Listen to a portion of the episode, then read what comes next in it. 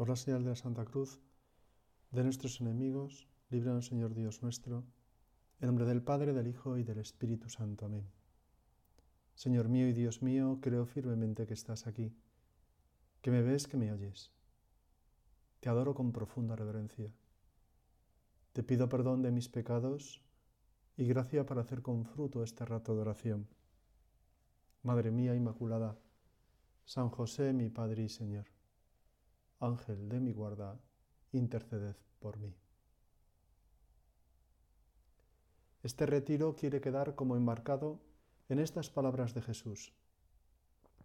Vosotros sois la sal de la tierra, vosotros sois la luz del mundo. Palabras que recoge el Evangelio de San Mateo justo después de que Jesús subió a ese monte en el que pronunció las bienaventuranzas. Pero, ¿por qué esos dos términos? Sal, luz. ¿Por qué Jesús no dijo a los suyos que eran la chispa, la mostaza, el aceite o la corriente de esta tierra o de este mundo? La sal y la luz son dos elementos muy significativos. Luz. Me recordaba ese primer punto de camino donde San José María decía, que tu vida no sea una vida estéril, sé útil, deja pozo, ilumina con la luminaria de tu fe y de tu amor. Porque el cristiano es alguien llamado siempre a iluminar, a dar luz, a ser punto de referencia, a dar consuelo, a orientar, a aconsejar, siempre, aunque esté dolorido, aunque esté limitado físicamente, aunque no pueda ni con su alma. Y en el siguiente punto, San José María continúa diciendo, ojalá fuera tal tu compostura y tu conversación, que todos pudieran decir al verte o al oírte hablar, este lee la vida de Jesucristo. Es decir, nos da ahí la razón de esa luz. Si somos luz del mundo, es porque intentamos reflejar con nuestras vidas la misma vida de Cristo, que es la luz con mayúscula, como él mismo mm, les dice a los fariseos en más de una ocasión, yo soy la luz del mundo, el que me sigue no andará en tinieblas, sino que tendrá la luz de la vida. Somos, pues, en este mundo, Cristo que pasa. Cristo con nuestros defectos y limitaciones, con nuestras flaquezas y fracasos, llamados a ser otro Cristo para los demás, llamados a ser luz para todos aquellos que nos rodean, y sal. Vosotros sois la sal.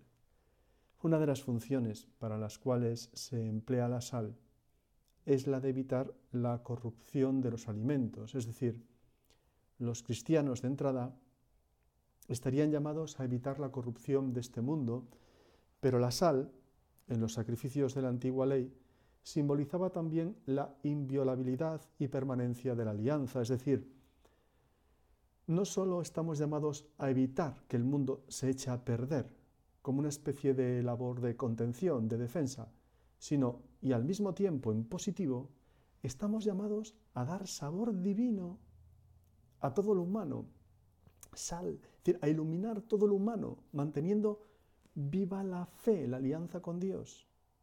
Los cristianos son el alma del mundo, la alegría del mundo, la fiesta. A mí esto de la sal siempre me, me recordaba, me sonaba a tener salero, tener vida, marcha. La iglesia es la que realmente celebra, la que festeja. Por eso se decía en la epístola a Diogneto, lo que es el alma en el cuerpo, esos son los cristianos en el mundo. Pero si echamos un vistazo a nuestro alrededor y al mundo, quizás vemos que en muchos lugares estas palabras de Jesús parecen no cumplirse. Encontramos, de una parte, cristianos perseguidos por su fe, cristianos discriminados, y de otra, también cristianos acomodados, es decir, apoltronados. Unos y otros parecen no estar incluidos en esto de la luz y de la sal, aunque las actitudes de unos y otros son bien distintas. Los primeros nos recuerdan a los primeros mártires, es decir, sí que influyen, pero de otra manera, sí que iluminan y dan sabor, aunque lo hagan de un modo desapercibido, aunque no veamos inmediatamente los frutos. Pues si el imperio romano cayó por la fuerza de la sangre de los mártires, y de esa manera los primeros cristianos hicieron la primera conversión de Europa, miles de años después, a estos cristianos perseguidos por su fe, de una manera especial Dios parece estar confiándoles una tarea muy parecida. Ese sufrimiento es la semilla de la conversión de los países en los que padecen, en los que son discriminados. ¿Y qué decir de los segundos, de los apoltronados? Pues que es una pena que todavía no experimenten y vivan la fe como lo que es un don inmenso, una lotería, una gran alegría. Experimentada así es algo, la alegría es, contagiosa, se transmite casi casi por sí sola. Así lo quería recordar en el primer párrafo de Evangelii Gaudium el Papa Francisco. La alegría del Evangelio llena el corazón y la vida entera de los que se encuentran con Jesús. Quienes se dejan salvar por Él son liberados del pecado, de la tristeza, del vacío interior, del aislamiento. Con Jesucristo siempre nace y renace la alegría. Y la alegría es contagiosa. Bien, decíamos que Jesús pronuncia esa frase, la de la luz y la sal tras las bienaventuranzas, como diciéndonos que quienes luchen por vivirlas serán luz y sal de la tierra del mundo. Pero en las bienaventuranzas también nos está revelando algo esencial. Nos está diciendo cómo Él nos ve. Así, de entrada, esos cristianos perseguidos o enfermos o los que nosotros pensamos que no aportan o no pueden dar más a causa de sus limitaciones, Él los está viendo como luz y sal. Su mirada es muy distinta de la nuestra. Y esa mirada nos interesa mucho porque es la más real. Aprovechemos este rato de oración, por tanto, para pedirle con San José María a Jesús su mirada que yo vea con tus ojos, Cristo mío, Jesús de mi alma. Ver el mundo y los demás con la mirada de Dios. Ese sí que es un gran don y un gran reto. No dejarnos llevar por la primera impresión ni por una visión negativa o derrotista de los acontecimientos. Aprendamos del Maestro. Jesús, nos sorprendes Siempre nos sorprendes, logrando apercibir el mucho amor que albergaba el corazón de aquella mujer pecadora que en casa de Simón se puso a lavarte los pies, bañándolos con sus lágrimas. O al descubrir el desprendimiento heroico de aquella pobre viuda que en el gazofilacio echa dos pequeñas monedas, lo único que tenía para comer. Jesús, nos sorprendes al lograr ver en el corazón generoso de un rudo pescador del mar de Galilea al primer papa de la historia. Tú eres Pedro, y sobre esta piedra edificaré mi iglesia, y las puertas del infierno no prevalecerán. Jesús, si logras tú ver todo esto, ayúdanos a mirar como tú a los demás. ¿Recuerdas en el texto sagrado la lección del rey David ungido por el profeta Samuel, a pesar de ser el más insignificante de sus hermanos. Dios lo escogió haciendo ver que la mirada de Dios no es como la del hombre. Samuel vio a Eliab y pensó que era él, pero el Señor le dijo, no te fijes en su apariencia, ni en su gran estatura, pues lo he descartado. La mirada de Dios no es como la del hombre. El hombre mira las apariencias, pero el Señor mira el corazón. Dios ve con otros ojos, porque como nos revela San Juan en su Evangelio, los conocía a todos y no necesitaba que nadie le diera testimonio acerca de hombre alguno, pues sabía lo que hay dentro de cada hombre. Porque en el fondo uno mira según su corazón la mirada refleja lo que uno lleva dentro. La lámpara del cuerpo es tu ojo. Si tu ojo está sano, también todo tu cuerpo está iluminado. Pero si tu ojo está enfermo, también tu cuerpo queda en tinieblas. Y es que, de alguna manera, en cada mirada se dan cita todos los elementos que uno ha guardado, retenido, que han marcado su vida, que la han transformado y llenado de luz o de tinieblas.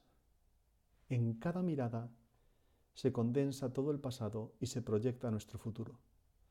Por eso el optimista ve siempre el vaso medio lleno, mientras el pesimista lo considera medio vacío. Y si nos fijamos, las bienaventuranzas son una invitación a que transformemos nuestra mirada, a que lleguemos a ver a los demás con los ojos de Cristo. Porque Jesús está llamando bienaventurados, es decir, dichosos, suertudos, afortunados, ¿a quiénes? A los pobres de espíritu, a los que lloran, a los que tienen hambre y sed de justicia, a los que padecen persecución por la justicia, etcétera, etcétera. Es decir, a quienes están pasando por determinadas situaciones que de entrada no nos resultan nada atractivas. Es más, circunstancias por las que preferiríamos no tener que pasar. Por eso nos dice el Papa Francisco, cuando encuentro a una persona durmiendo a la intemperie en una noche fría, puedo sentir que ese bulto es un imprevisto que me interrumpe, un delincuente ocioso, un estorbo en mi camino, un aguijón molesto para mi conciencia, un problema que deben resolver los políticos y quizá hasta una basura que ensucia el espacio público.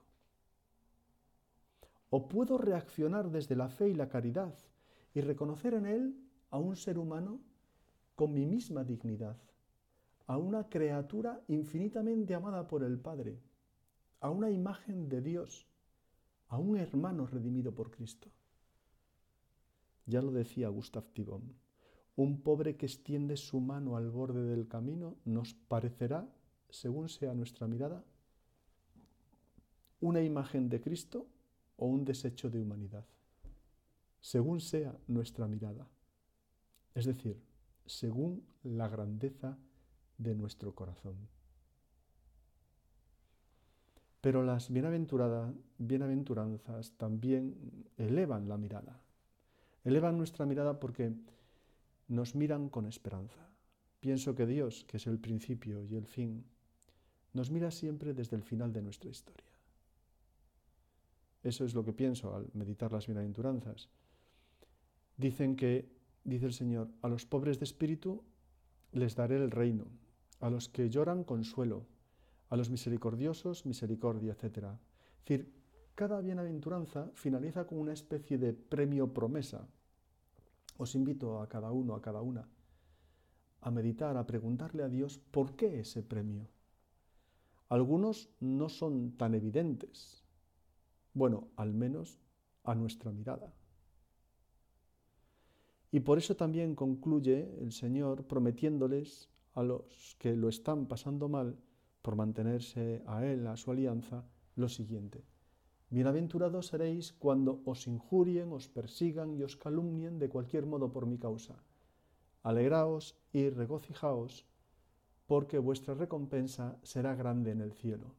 De la misma manera persiguieron a los profetas que os precedieron.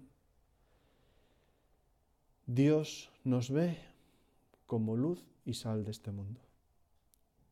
Las bienaventuranzas nos proporcionan la mirada de Dios sobre nosotros, una mirada desde el final que siempre esperanzadora. Terminamos también nosotros este rato de oración y fijémonos entonces en la mirada de nuestra Madre. Le pedimos, como tantas veces le hemos pedido al rezar la salve, vuelva a nosotros tus ojos misericordiosos. Es decir, ayúdanos a comprender, a mirar a los demás, a nuestros hermanos, con misericordia, que es en el fondo como Jesús nos ve siempre. es bonito considerar que así como nosotros nos sentimos mirados por Jesús, así, de la misma manera deberíamos mirar a los demás. Pienso que muchas cosas que nos está diciendo y nos está pidiendo el Papa Francisco se comprenden a la luz de estas palabras suyas. A mí siempre me impresionó, dice el Papa, una lectura del breviario que dice que Jesús lo miró a Mateo en una actitud que, traducida, sería algo así como misericordiando y eligiendo. Esa es precisamente la manera en que yo me sentí que Dios me miró durante aquella confesión. Se refiere a aquella confesión de cuando era joven que le cambió su vida, el día del estudiante, con aquel sacerdote que no había visto nunca y que mm, en la que descubre sobre todo que Dios le primerea. Nos lo ha contado muchas veces. ¿no? Y sigue el Papa. Y esa es la manera con la que Él me pide que siempre mire a los demás, con mucha misericordia y como si estuviera eligiéndolos para Él, no excluyendo a nadie, porque todos son elegidos para el amor de Dios. Misericordiándolo y eligiéndolo fue el lema de mi consagración como obispo y es uno de los pivotes de mi experiencia religiosa. El servicio para la misericordia y la elección de las personas en base a una propuesta. Propuesta que podría sintetizarse coloquialmente así. Dice el Papa con ese deje argentino. Mirá, a vos te quieren por tu nombre, a vos te eligieron, y lo único que te piden es que te dejes querer. Esa es la propuesta que yo recibí. Esa es la propuesta que el Papa Francisco recibió. Así es como él se ve con los ojos misericordiosos de Dios. Y esa es la propuesta que ahora quiere transmitirnos a todos. Él se ve a sí mismo por Dios con unos ojos cargados de misericordia, con una misericordia que no se cansa de repartir. Terminamos, de verdad. Madre, que le vea a los demás con mi mirada, que, que los vea siempre con esperanza, desde el final, desde esa llamada universal a la santidad que San José María no se cansó de proclamar. Y con esa mirada, seguro que todos nosotros descubriremos siempre horizontes nuevos. Te doy gracias, Dios mío, por los buenos propósitos, afectos e inspiraciones que me has comunicado en esta meditación. Te pido ayuda para ponerlos por obra. Madre mía Inmaculada, San José, mi Padre y Señor, Ángel de mi guarda, interceded por mí.